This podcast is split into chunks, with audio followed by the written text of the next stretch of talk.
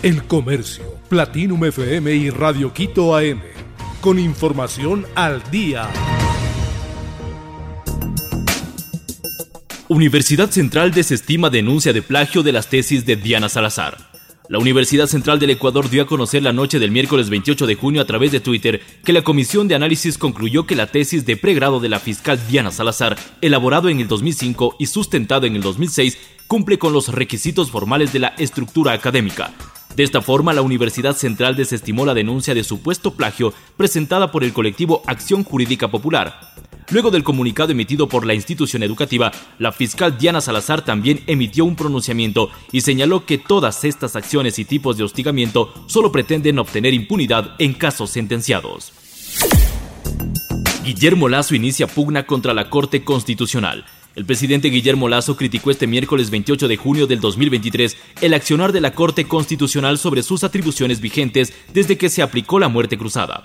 Lo hizo a través de una carta de cuatro páginas que difundida en redes sociales estuvo por algunos días. En ellas Lazo recuerda que en este periodo tiene la facultad de emitir decretos ley de carácter económico urgente para mejorar las condiciones de los ciudadanos en los campos de salud, trabajo, educación, seguridad y los derechos del buen vivir. También señala que la Corte Constitucional no tiene la capacidad de decidir si un decreto ley reúne las condiciones de económico urgente, pues insiste en que esa facultad es del presidente. CNE aprueba la nueva dinámica para los debates electorales. El Pleno del Consejo Nacional Electoral aceptó la reforma al reglamento de debates electorales obligatorios para las elecciones presidenciales y legislativas anticipadas 2023, este miércoles 28 de junio. La reforma incorporó un sorteo que se efectuará en vivo durante la transmisión del debate para definir al candidato que realizará la interpretación, réplica o pregunta complementaria a sus contendores en cada ejemplo temático. También se detalla que la moderadora o moderador como parte de sus funciones podrá interrumpir las respuestas de los dos candidatos en caso de que se alejen los temas planteados por un lapso de 5 a 10 segundos, que no se descontarán del tiempo de intervención de los participantes. Los debates tendrán lugar el 13 de agosto y el 1 de octubre en caso de una segunda vuelta. El encebollado es la segunda mejor sopa del mundo según Taste Atlas. En un nuevo ranking de Taste Atlas, el encebollado alcanzó su máxima categoría. Si en un escalafón anterior estuvo en el puesto 25 de las mejores sopas del mundo, este 28 de junio del 2023 este plato alcanzó la segunda mejor.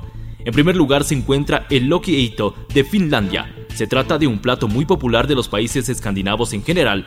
Está hecho con filetes de salmón, papas cocidas y puerros. Luego viene el muy ecuatoriano encebollado de origen guayaquileño. Ahora es un clásico nacional y también la segunda mejor cebolla del mundo, según Test Atlas, una página que se dedica a elaborar tabla de posiciones de los mejores platos.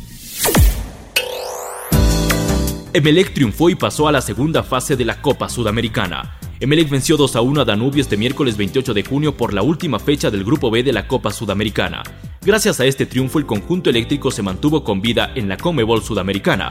El bombillo terminó segundo del Grupo B con 9 puntos, solo por detrás de Guaraní que sumó 11. Emelec se clasificó al playoff de octavos de final, donde se enfrentará a un equipo que haya terminado tercero en un grupo de la Libertadores. El ganador clasifica a octavos. El comercio Platinum FM y Radio Quito AM. Con información al día.